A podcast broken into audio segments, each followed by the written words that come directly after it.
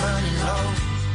Only miss the sun when it starts to snow. 7 de la noche, 32 minutos. Hola, ¿cómo están? Bienvenidos a esta edición de la nube. Hoy sí es edición de miércoles. Ayer hubo un pequeño lapsus, pero ya hoy estamos ubicados en el día y fecha, fecha muy importante, no solamente para los Estados Unidos, sino para el mundo entero. Hablaremos de redes sociales, de qué significa este cambio de gobierno, de cómo se moverán las cosas para el mundo de la tecnología también, porque con este, pues, cambio de presidente de los Estados Unidos, las tecnológicas, creería uno, van a tener un respiro, porque las decisiones que se toman allá nos impactan a nosotros de muchas formas.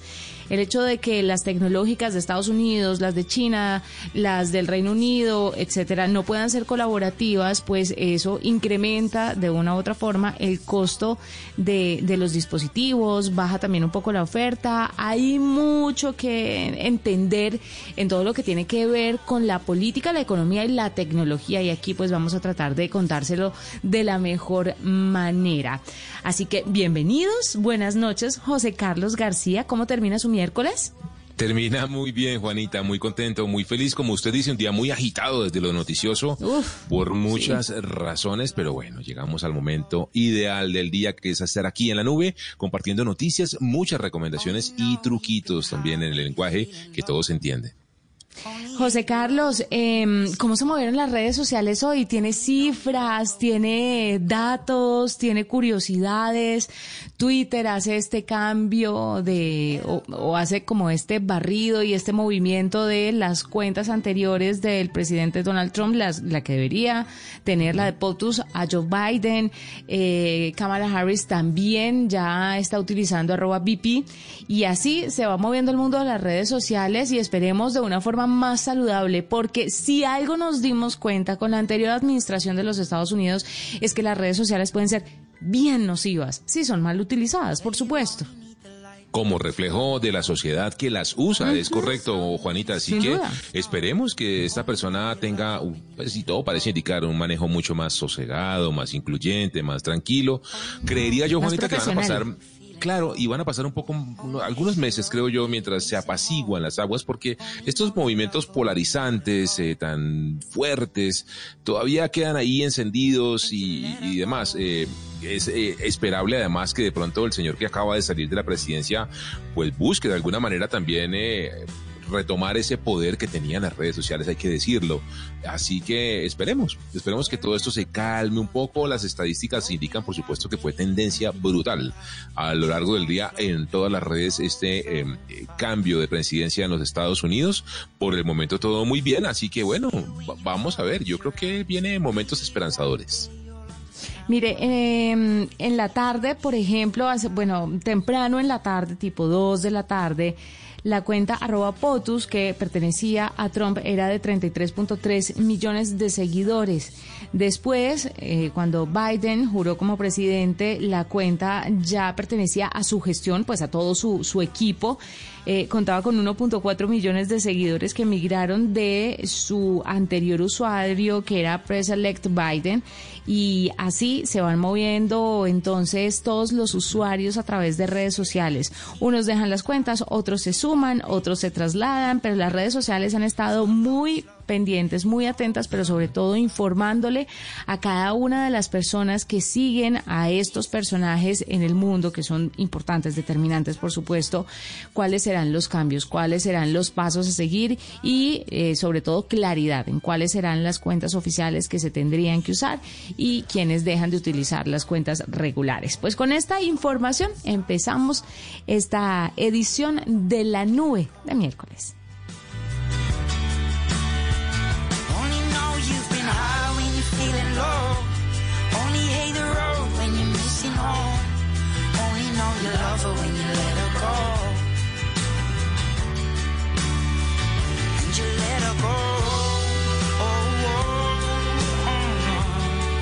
Juanita, yo le quiero hacer a usted una pregunta que ya se le hicimos también a nuestros oyentes en arroba la nube blue para que nos ayuden a entender algo y es ¿De qué manera usted escoge el contenido que va a ver en una plataforma de streaming? Hablemos de música o por supuesto las de video, de series y películas. ¿Usted mira las recomendaciones que le hace la plataforma de entrada? ¿Viene ya con una idea predeterminada de qué quiere ver? ¿O, o cómo cae usted en alguna serie, en alguna película?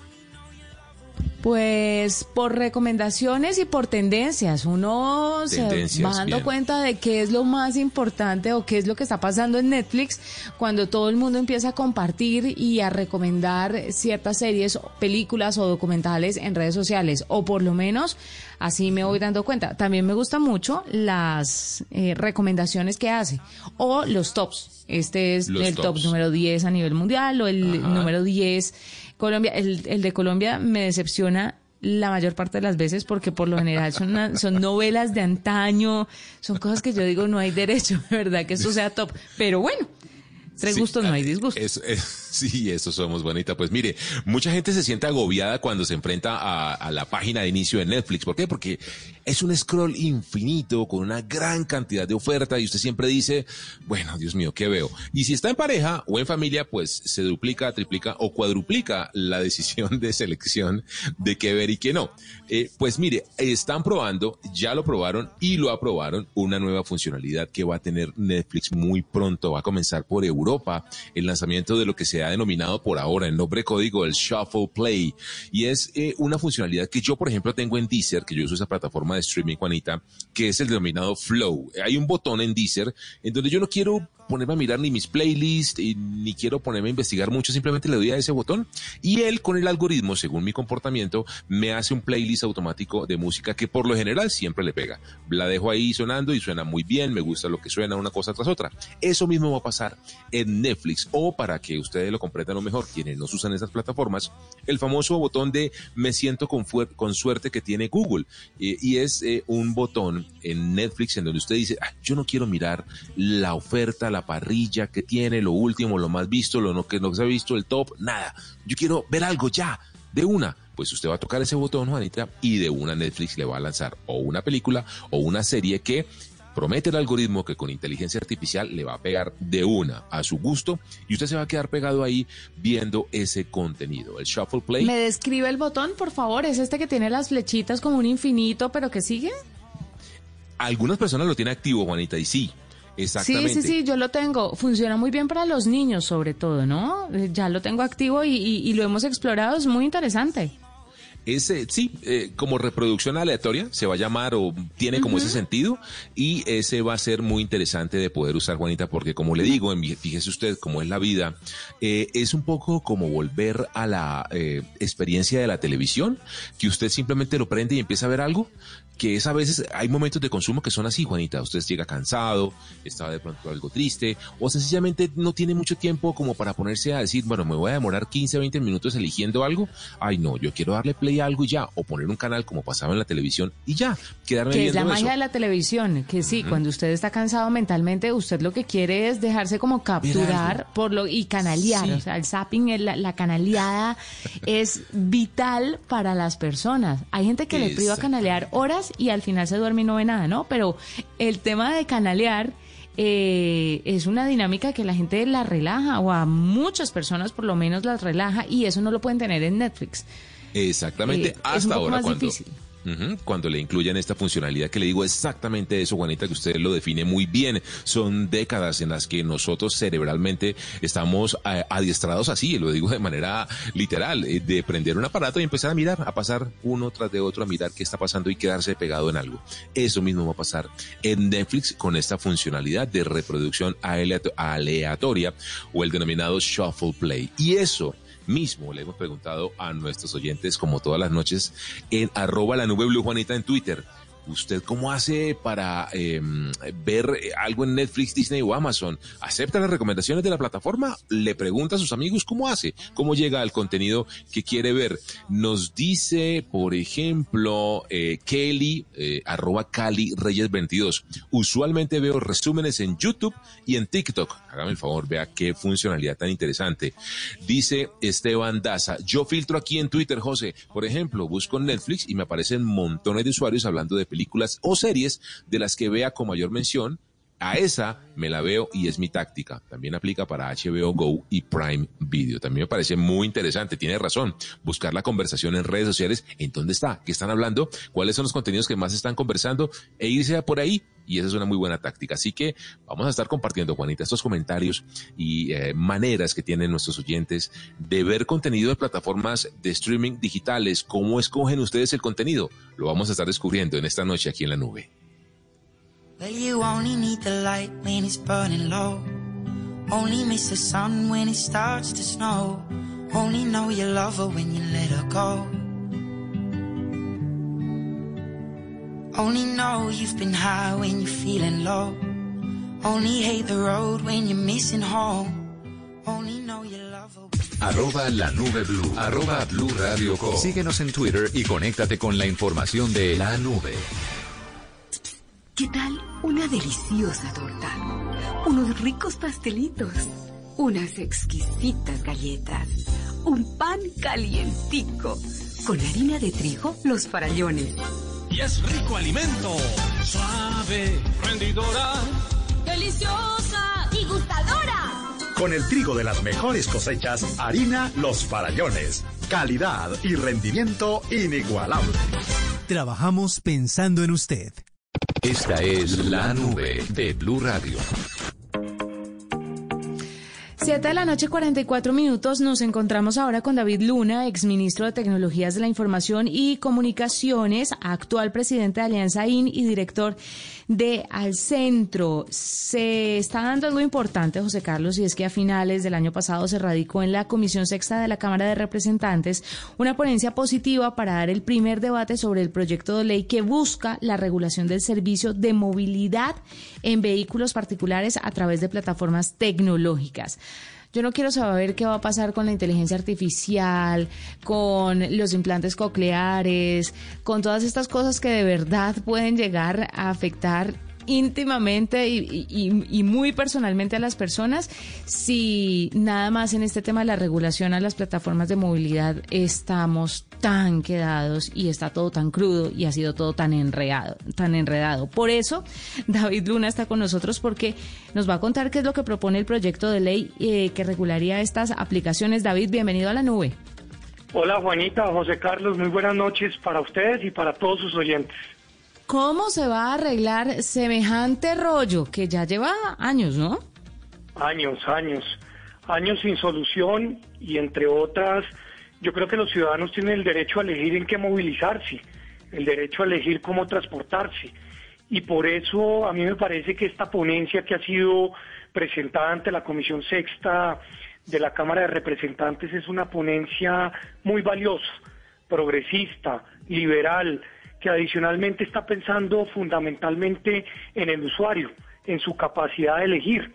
Pero antes de hablarle de ella, bien interesante que acabó un proceso de participación ciudadana, seis audiencias públicas donde participaron las ligas de los usuarios, los empresarios taxistas, los socios conductores de plataformas, las plataformas de movilidad, los conductores de taxis y los congresistas eh, han presentado una ponencia, eh, el congresista Emeterio Montes, Aquileo Medina y Milton Angulo, Angula, Angulo, perdón, muy interesante, donde pues hay unos temas que creo yo son valiosos de discutir y ojalá de afrontar prontamente para poder llegar a, a, mejor término. El primero de ellos simplemente se lo menciono para partir de él si quiere conversar de otros, es que se le establece a las plataformas un impuesto, un impuesto producto del 1% de la totalidad del recaudo de los viajes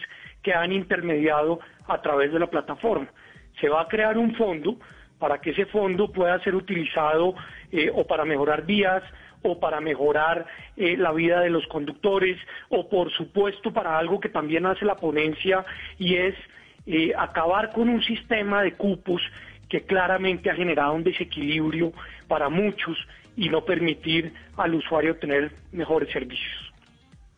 David, esta iniciativa es la misma que se terminó unificando, que reúne varios eh, proyectos de ley y por tanto el apoyo cruzado de diferentes bancadas y, grupos políticos. Una pregunta y la segunda es, eh, además de eso, es la que también está trabajando alrededor del modelo de cupos, de cómo desmontar este modelo de cupos en los taxis. José Carlos, sí. Esta es una iniciativa bastante curiosa, pero creo yo bastante interesante porque hay seis proyectos de ley, más de 35 congresistas como autores de todos los partidos políticos, eh, lo que demuestra que hay pues un cambio de mentalidad, como lo decía ahorita Juanita en el Congreso, para entender que la tecnología va mucho más rápido que la legislación. Y acá estamos hablando de plataformas de movilidad hace nueve años, pero si no tomamos decisiones en inteligencia artificial, en Internet de las Cosas y en muchísimos otros aspectos, pues nos vamos rezagando. Nos vamos rezagando porque otros países van avanzando más que nosotros. Y la segunda pregunta, sí, esta es una propuesta revolucionaria eh, dice finalmente que ese sistema de cupos que nunca estuvo creado al fin y al cabo por la ley debe desmontarse porque lo que no permite es que haya competencia. Y lo que quiere el usuario a la hora de movilizarse es competencia, bien sea en un taxi o bien sea en un vehículo eh, intermediado con plataformas.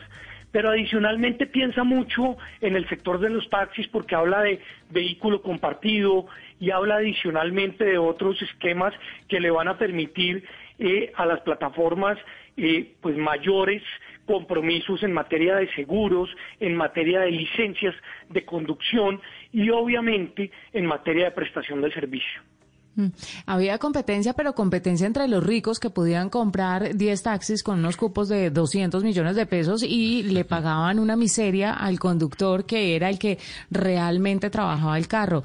La eliminación de este sistema de cupos, que como usted lo dice, pues no estaba eh, reglamentada, esta, esta eliminación no inundaría entonces las plataformas. La gente no preferiría tal vez eh, oficializar su trabajo en las plataformas y, estar más organizados por ese lado, teniendo en cuenta pues la porque a ver hay que decirlo no son todos los taxistas tienen un trabajo muy difícil son muy responsables muchos pero por unos pocos se han ganado una pésima fama. Y, y tal vez algunos ya teniendo este nuevo panorama quieran despojarse de esa fama y migrar a las plataformas. Ahí con ese montón de gente en las plataformas cree que estarían preparadas para eso Juanita, dos cosas. El proyecto eh, mantiene, por decirlo de alguna manera, el monopolio del taxi en la calle. O sea, el ciudadano que quiera pedir un vehículo que lo transporte en la calle, eh, evidentemente tendrá que hacerlo a través de un taxi. Si intermedia una plataforma eh, tecnológica, podrá ser un vehículo particular de un ciudadano previamente inscrito con una serie de registros ante el Ministerio de Transporte. Dicho eso, es importante citar un reciente estudio que hizo Fedesarrollo. Fedesarrollo dijo que hay más o menos en Colombia alrededor de 200 mil personas que están eh, trabajando con las plataformas. Eso significa que evidentemente pues la competencia permite mercado y permite que sea el ciudadano el que finalmente escoja en qué movilizarse. Dos, ese mismo estudio de Fedesarrollo dice que las plataformas están ahorrando más o menos 40 mil toneladas de CO2 al año. ¿Por qué? Porque es el ciudadano el que busca el servicio y no es el vehículo que está dándole vueltas a la manzana o a la cuadra para buscar al pasajero. Y tres, que creo yo también tiene una importancia grande, eh, este proceso es que evidentemente, evidentemente, eh, pues acá se está permitiendo que el ciudadano con tarifa dinámica, bien sea en el taxi o bien sea en el vehículo de plataforma, conozca antes de iniciar un viaje lo que se le va a cobrar, por dónde se va a movilizar y de qué manera puede calificar el servicio que se le presta. Y, y yo lo que creo es que el ciudadano, pues, al tener ese derecho le va a generar más garantías inclusive eh, eh, a los mismos eh, conductores de taxi que van a tener la competencia evidentemente pues digamos identificada en el entendido que se va a saber quién está prestando un mejor servicio. David, dicen, eh, por supuesto, desde la contraparte, los taxistas eh, que, pues, digamos, no están en contra de la innovación. Eh, contrario a lo que uno pudiese pensar, los taxistas dicen que, por supuesto, apoyan las aplicaciones, las plataformas, que las usan y las quieren seguir usando con mayor vigorosidad, que su preocupación está, por supuesto, en los temas de chatarrización, también en el hecho de que haya un descontrol en la entrada de muchos vehículos que al final de la historia van a generar más congestión e incluso afectaciones en la calidad del aire. ¿Qué opina usted al respecto? Pues tres cosas, José Carlos. La primera, como le dije, está probado por Desarrollo que eh, estas plataformas lo que ayudan es a luchar contra ese cambio climático, a buscar la mejoría de la calidad del aire. Son vehículos que no están rodando por la ciudad buscando pasajeros, sino que la tecnología permite que el pasajero busque el vehículo y que el vehículo llegue a ellos. En segundo lugar, es importante señalar que acá el proyecto de ley y sobre todo la ponencia exige un tiempo máximo de vida de los vehículos para poder prestar este servicio y adicionalmente habla de todo lo que hace referencia a los vehículos híbridos o con tecnologías limpias. Y en tercer lugar, evidentemente, pues lo de la chatarrización tiene mucho que ver con los cupos, porque ¿qué es lo que pasa? Los cupos nunca los creó la ley. Lo que pasa hoy en día es que cuando un taxi lo chatarrizan, ahí es donde cobran la entrada de otro taxi, eh, motivo por el cual esto es la ficción del mercado. La ficción del mercado creó el cupo y, y pues se está dando, como lo decía Juanita, a unos costos increíbles eh, eh, y, y, es un mercado de muy pocos. Entonces lo que el Estado tiene que garantizar es que evidentemente haya control y por eso la ponencia señala una serie de requisitos en cabeza de la supertransporte y en cabeza del ministerio muy estrictos eh, pero también que haya la posibilidad pues de que tengamos la capacidad de tomar decisiones eh, en qué movernos y será el mercado el que termina decidiendo si eh, se necesitan más o menos vehículos. David, después de que todo esto salga de una forma muy positiva y podamos solucionarlo, que sé que falta tiempo para eso, ¿en qué está pensando Alianza IN? Esa, esa es una gran pregunta, Juanita, porque Alianza IN tiene eh, evidentemente temas coyunturales como este, pero tiene tres apuestas estratégicas. La primera apuesta es alfabetización digital, la segunda es pensamiento computacional y la tercera es ciudades sostenibles. Yo creo que el país va por buen camino en materia digital. Acá ha habido una política pública de Estado, no de gobiernos. Se ha construido sobre lo construido. Sin embargo, tenemos que seguir haciendo esfuerzos para que muchos se alfabeticen digitalmente. Todavía hay esfuerzos que hacer en algunos rangos de la población eh, para que una persona aprenda a abrir un correo electrónico, aprenda a manejar un equipo o simplemente aprenda a conectarse. Eh, y en eso Alianza IN eh, está haciendo un esfuerzo en formación de las personas que no lo saben. En segundo lugar, pensamiento computacional. Yo creo que Colombia tiene un gran talento, un gran talento en materia de programación, eh, tiene un gran talento evidentemente en materia de construcción de soluciones tecnológicas, pero tenemos déficit y por eso eh, eh, el gobierno nacional lanzó Misión TIC, que es la formación de más desarrolladores y de programadores. Pero Alianza IN quisiera proponer que el pensamiento computacional se comience a enseñar desde muy chiquitos, cinco, seis, siete años, que los niños puedan comenzar a leer, a escribir y también a programar.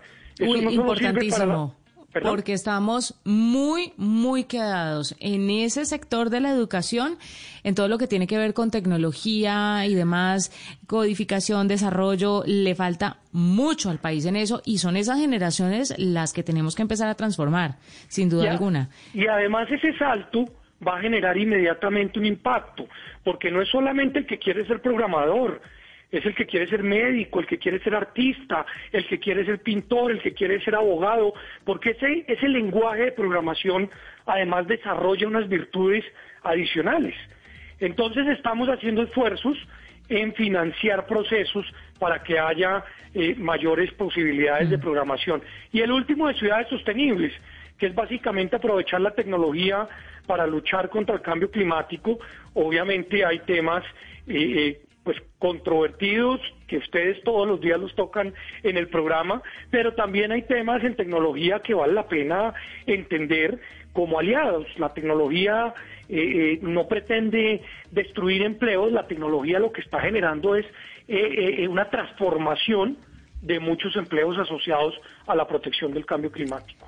Sin duda, pues David Luna, gracias por estar con nosotros, por aclararnos un poco todo este tema de la regulación a las aplicaciones de movilidad y en qué, por supuesto, Alianza INI y qué es lo que van a hacer cuando ya esté muy metido en esos temas. Aquí lo esperamos para que hablemos un poco más de, de eso específicamente. David Luna, presidente de Alianza IN y director de Al Centro, que estuvo con nosotros a esta hora aquí en la nube. Son las 7.58. Hacemos una pausa. Ya regresamos.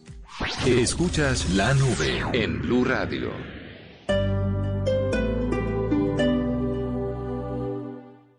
Kit escolar de Colsubsidio se transformó en el nuevo subsidio escolar. Ahora tendrás 60 mil pesos para que los redimas en productos de las categorías de temporada escolar, vestuario y calzado, alimentos de lonchera, conectividad y tecnología. Acércate a los supermercados o tiendas Colsubsidio con tu tarjeta multiservicios y redímelo. Conoce más en www.colsubsidio.com. Colsubsidio con todo lo que te mereces. Vigilado Supersubsidio. Estar actualizado es estar Descargue Blue App. Nuevo diseño. Una app más eficiente y liviana. Notificaciones con información de última hora. Podcast, programación de Blue Radio y todas las señales nacionales Blue en vivo donde y cuando quiera. Descárguela en Google Play y App Store. El kit escolar de Colsubsidio se transformó en el nuevo subsidio escolar. Ahora tendrás 60 mil pesos para que los redimas en productos de las categorías de temporada escolar, vestuario y calzado, alimentos de lonchera, conectividad y tecnología. Acércate a los supermercados o tiendas Colsubsidio con tu tarjeta multiservicios y redímelo. Conoce más en www.colsubsidio.com. Colsubsidio con todo lo que te mereces. Vigilado Supersubsidio.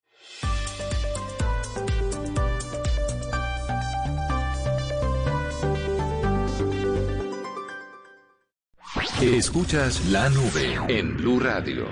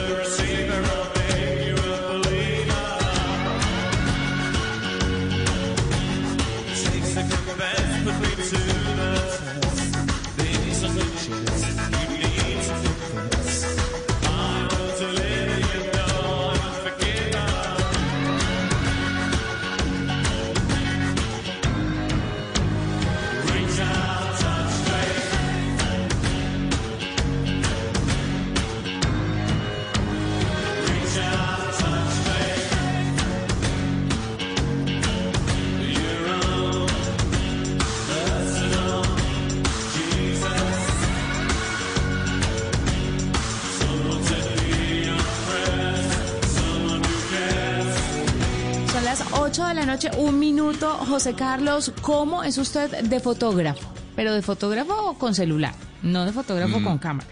Sabe que me considero un buen fotógrafo, me gusta mucho eh, elaborar las eh, tomas, eh, los enfoques y pues después en la edición jugar con filtros, meterle cariñito a las fotos, me, me gusta mucho, de verdad. Y es que ahora hay tantas herramientas, José Carlos, que de verdad es indignante cuando uno ve una mala foto en redes sociales o, donde sea. La gente por lo general no hace, pues nosotros por lo general con, eh, con la el afán de publicar, no nos fijamos bien en las fotografías que vamos a mostrar al mundo. Y hay miles de herramientas, los celulares cada vez más sofisticados en temas de cámaras y eh, funcionalidades de edición, pero también muchas aplicaciones que pueden ayudarle a tener unas fotos impecables. ¿Qué más da si usted se demora 5 o 10 minutos en publicar una fotografía en sus redes sociales? Es que es su perfil. Más o menos esto se convierte como en una carta de entrada, así no lo crea. Mire, ya la gente de recursos humanos está mirando las redes sociales cuando van a aceptar a una persona. Y las redes sociales, la limpieza que usted tenga en, en su feed, el cuidado de las fotografías, habla muy bien de usted. Créame, habla muy bien de usted. Por esa razón, a todos los que no son como José Carlos, sino que son un poquito más como yo podría decirlo, que toma esas fotografías y le quedan como medio torcidas, como medio chuecas, que de pronto usted está tomando un atardecer y el horizonte no se ve horizontal, sino medio así como, como que se está cayendo. Pues le quiero recomendar una aplicación que se llama Lightroom. Esta aplicación le va a ayudar a enderezar las fotografías, le va a ayudar a tener una mejor perspectiva de una foto que tal vez no fue tan bien captada. Así que lo primero que tiene que hacer es cargar la aplicación, es Adobe Lightroom, así la, la consiguen.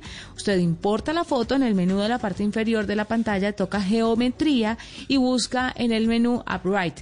Eh, ahí comienza usted a hacer los ajustes, las diferentes opciones del menú se van a ajustar a sus fotos automáticamente. Usted puede optar por el nivel automático, el completo, el vertical, para ver cuál le funciona mejor y cómo se mejora su imagen. Si usted prefiere, puede aplicar los ajustes sin usar funciones automáticas y usar los controles manuales. Hay miles de posibilidades para que tenga unas fotos derechitas, pero además para que pueda jugar con ellas y les dé un toque personal. Así que no olvide la aplicación. Si a usted le gusta la fotografía, pero de pronto todavía está muy amateur y no la sabe tomar muy bien, esta app le puede funcionar.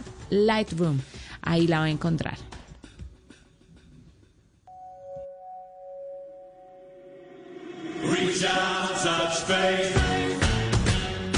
Juanita, usted comenzó la nube hablando de temas eh, noticiosos hoy relacionados con el tema del traspaso de mando en los Estados Unidos del nuevo presidente Joe Biden. Yo le tengo una noticia muy cortita ahí. Bueno, dos.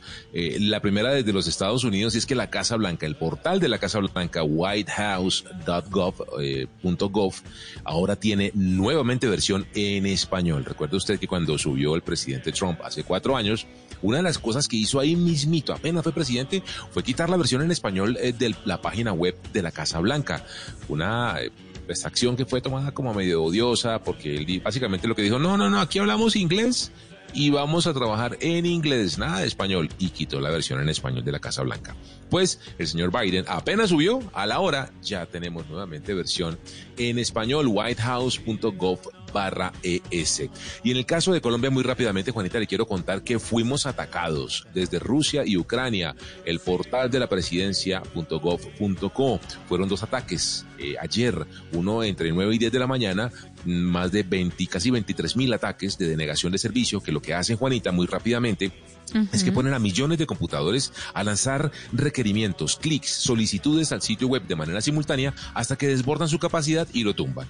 ¿Qué es lo que querían hacer, Juanita? Y pues básicamente generar un ruido mediático. Imagínese usted el sitio web de una presidencia de un país pues fuera de línea, pues eso generaría un gran ruido en medios y también por efecto una situación ahí medio harta desde lo político. Han dicho a Blue Radio desde la presidencia Juanita que lograron controlar la situación, ya tienen identificadas las IPs desde donde vinieron estos ataques y están atentos de entender qué querían hacer y cómo pueden seguir controlándola. Afortunadamente no pasó nada, no tumbaron nada ni se afectó ninguno de los servicios del sitio web de la presidencia en Colombia.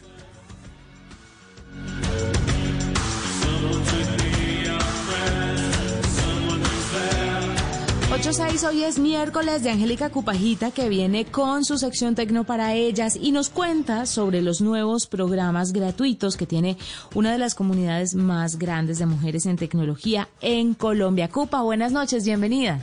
En la nube, Tecno para ellas.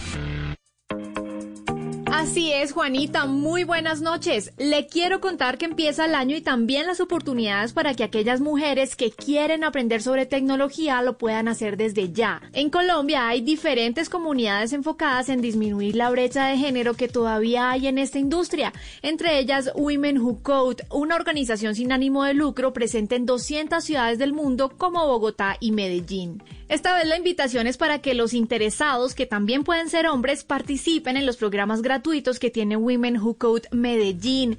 Linda Gutiérrez, una de las cuatro directoras que tiene la comunidad, nos contó sobre los grupos de entrenamiento que están por iniciar. La primera es que abrimos grupos de entrenamiento. Esos grupos de entrenamiento son para chicos y chicas que ya tengan ciertas bases en desarrollo de software, y que quieran especializarse en alguna tecnología en particular. También hay otra línea que es QA, Automation, otra línea que es DevOps, otra línea que es Data Science y para todas estas líneas de entrenamiento hay unos prerequisitos y unos conocimientos previos que ya deben tener. Pero también está el grupo de iniciación, perfecto para quienes no tienen conocimientos previos, pero tienen todas las ganas de aprender y especializarse en el desarrollo de software, entre otros temas. Lo que vamos a hacer es darles una introducción a lo que es desarrollo de software, para que sepan por qué lado irse, si por desarrollo web, si por desarrollo mobile, si por ciencia de datos, si quieren ser web developers en la parte del backend o web developers en la parte del frontend.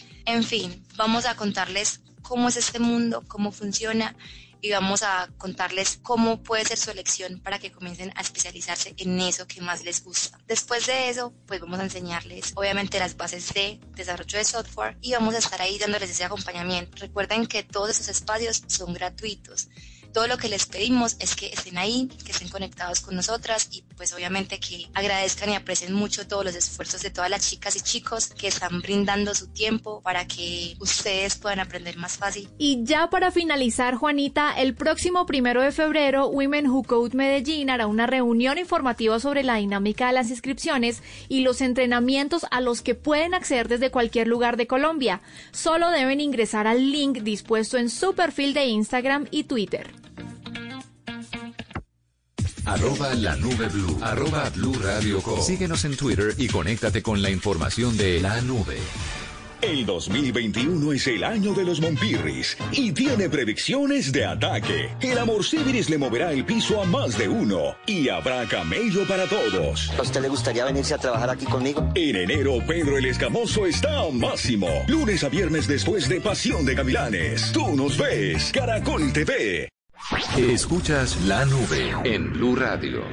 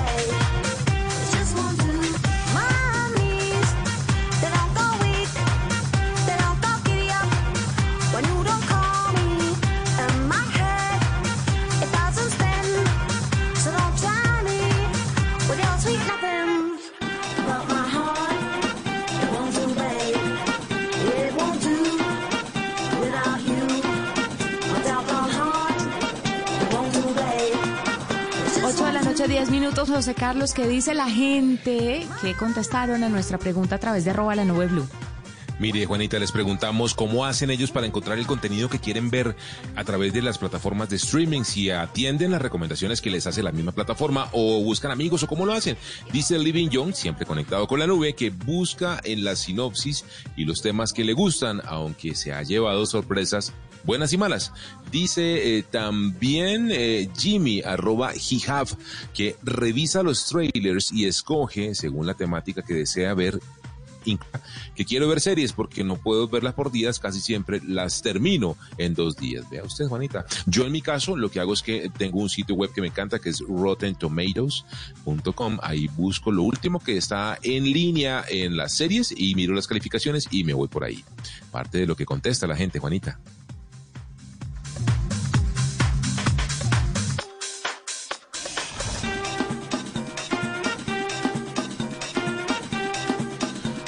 Juanita, usted hizo una recomendación que me pareció muy, muy chévere con Adobe Lightroom, que es una de las aplicaciones que yo uso muy seguido, muy, muy, muy seguido para edición de fotografía. Yo le tengo otra que se llama Polar, Polar, así como suena como el oso polar. Polar es una aplicación que está en la web, también la puede descargar en su computador y tiene una cosa muy interesante y es la gente que tiene muchos documentos en PDF, libros electrónicos, artículos, gente que trabaja o que por supuesto también estudia que se enfrenta a ese tipo de situaciones, que además tiene que leer los documentos, hacerles anotaciones, destacar algún párrafo, luego buscarlo cuando está haciendo un artículo, volver a ese documento para sacar información y crear uno nuevo. Bueno, ese manejo documental, pues eso hace Polar. Le ayuda a usted primero a organizar los documentos de manera temática, mucho más clara y precisa. Y segundo, le permite hacer anotaciones sobre los formatos, eh, organizarlos por filtros, etiquetarlos, hacer gráficos dentro de los documentos también.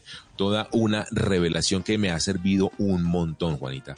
Y se la quiero recomendar. La encuentra en, eh, una dirección muy sencilla que es getpolarized.io. Eso es con Z. Getpolarized.io. Y también hay una versión para escritorio. Puede descargarla para Windows o para Mac o para Linux.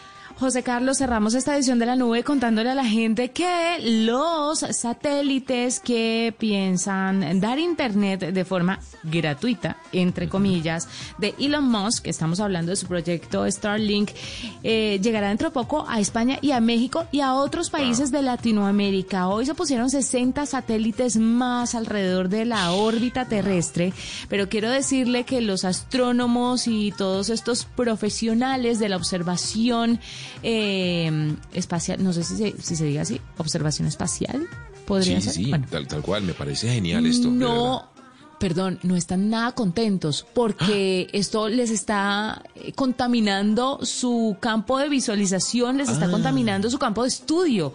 Están muy, muy disgustados con el tema y saben, me gustaría que habláramos con una persona que sepa sobre el tema mm, aquí en la nube para que nos cuente este tipo de satélites porque es que el proyecto de Elon Musk no es el único. El tema de los satélites por encima de la órbita terrestre ¿qué consecuencias traen? Eso es, no sé si esté bien, no sé si esté mal, pero conseguiremos un experto para que nos hable de estos Chévere. satélites que no solo Elon Musk, sino también otros multimillonarios de la tecnología piensan poner en órbita para que el mundo se conecte de forma gratuita a Internet, que ya sabemos y todos lo hemos aprendido, nada en esta vida es gratis. Usted estará canjeando ese servicio por una cantidad de data que no se alcanza a imaginar. Vamos a hablar de eso más adelante aquí en la nube porque se nos acabó el tiempo. Nos vamos y nos encontramos mañana con una edición más de la nube, tecnología e innovación en un lenguaje sencillo, en un lenguaje que todos entienden. Feliz noche para todos. Chao a todos.